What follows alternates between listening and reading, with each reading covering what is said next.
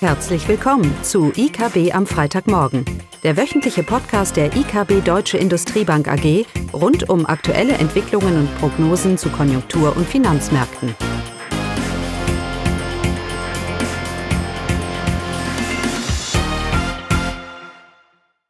Willkommen zu IKB am Freitagmorgen, heute mit mir, Eugenia.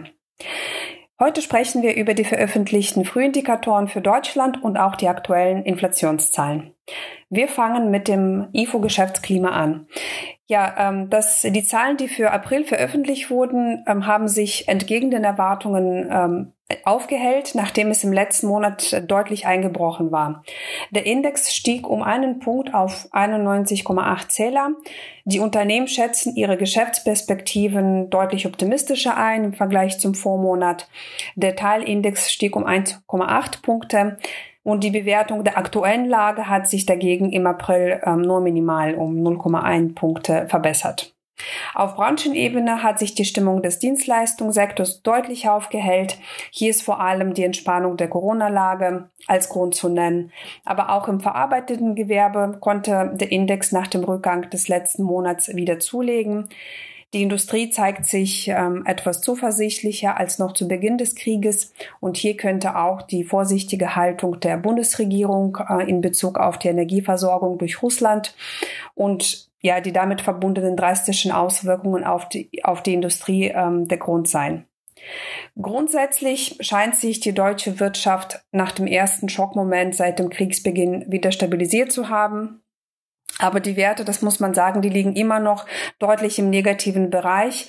Und der Anstieg, den wir jetzt im April gesehen haben, konnte natürlich den deutlichen Einbruch in der Unternehmensstimmung im März nicht ausgleichen. Grundsätzlich sollte auch dieser Anstieg des IFO-Geschäftsklimas noch nicht als Wendesignal gesehen werden, denn viele Risiken und Unsicherheiten bleiben weiterhin bestehen. Die Industrieproduktion kann durch erneute Störungen der Wertschöpfungsketten negativ beeinflusst sein.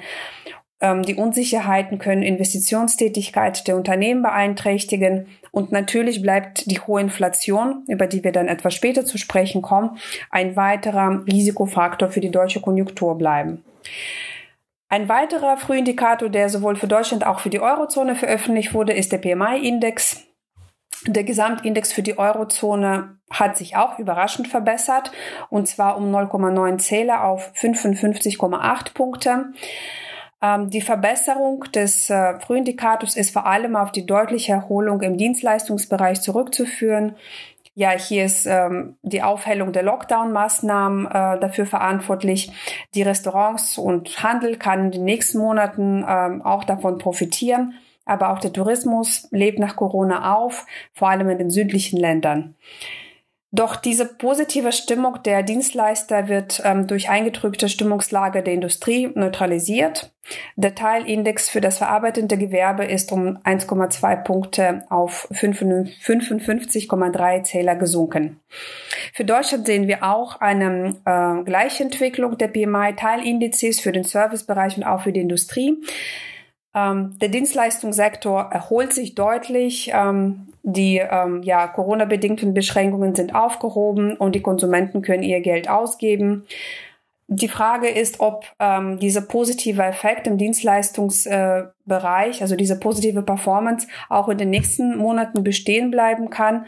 Denn der belebende Effekt durch die Lockdown-Aufhebungen dürfte temporär sein und ähm, langsam abebben. Und äh, der gegenläufige Effekt der steigenden Lebenshaltungskosten durch die hohe Inflation kann die Kauflaune abbremsen und so bleibt auch der wichtige Beitrag des privaten Konsums für die deutsche Konjunktur zunehmend fraglich. Wir haben ja bereits ähm, letzte Woche ausführlich ähm, über die Rolle des privaten Konsums für die deutsche Wirtschaft berichtet, auch wie das sich jetzt ähm, entwickeln wird. Wer jemand die Details ähm, anschauen kann, kann das in unserem Kapitalmarkt News, der diese Woche veröffentlicht wurde, nachlesen. Ja, im verarbeitenden Gewerbe ist die Stimmung gesunken. Der Teilindex ist deutlich zurückgegangen, liegt aber immer noch mit 54,1 Punkte im Expansionsbereich. Und hier für den Rückgang ähm, kann man als Grund ähm, immer noch die globalen Lieferkettenprobleme nennen. Es bestehen immer noch Lieferschwierigkeiten bei den Vorprodukten aus China. Dort wird ähm, immer noch die Null-Covid-Strategie verfolgt und dadurch ähm, werden die Lockdown-Maßnahmen, die damit verbunden sind mit dieser Null-Covid-Strategie, immer wieder zu Produktionsunterbrechungen führen und ähm, aber auch die Folgen des Ukraine-Krieges, die damit verbundene hohe Unsicherheiten und auch die steigenden Rohstoffpreise und Energiekosten, das alles drückt auf die Stimmung in der Industrie. Grundsätzlich sind beide Sektoren, also sowohl die Industrie als auch Dienstleistungssektor, äh, beide leiden unter den steigenden Inflation, bedingt durch den drastischen Anstieg der Energie- und Rohstoffpreise. Der Preisdruck nimmt weiter zu.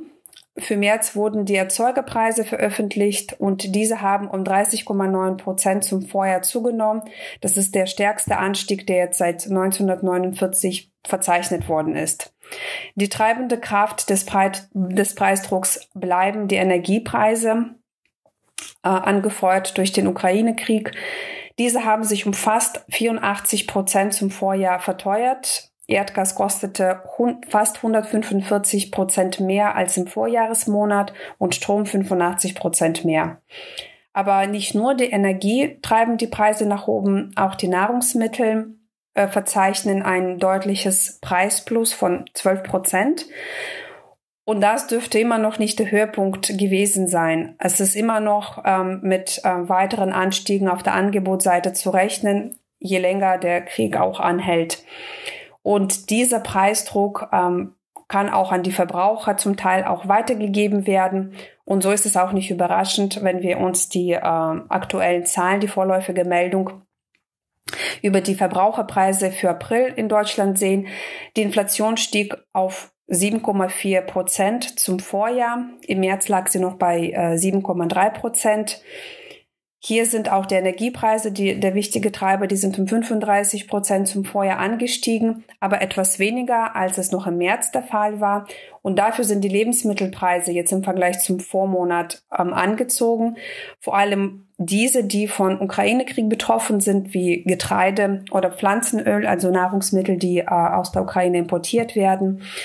Und ja, die steigende Inflation oder Inflationsdruck bleibt weiterhin stark, sowohl in Deutschland als auch in der Eurozone. Und so steigt auch der Druck auf die EZB, schneller zu handeln. Und ja, so erwartet man, dass die Beendigung der Anleihekäufe und der Leitzinserhöhung, die mögliche Leitzinserhöhung auch bereits im Sommer stattfinden wird.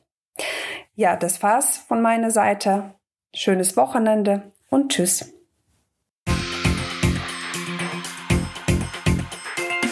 Das war das wöchentliche IKB am Freitagmorgen. Sie wollen immer über neue Ausgaben informiert bleiben? Dann direkt den Podcast abonnieren.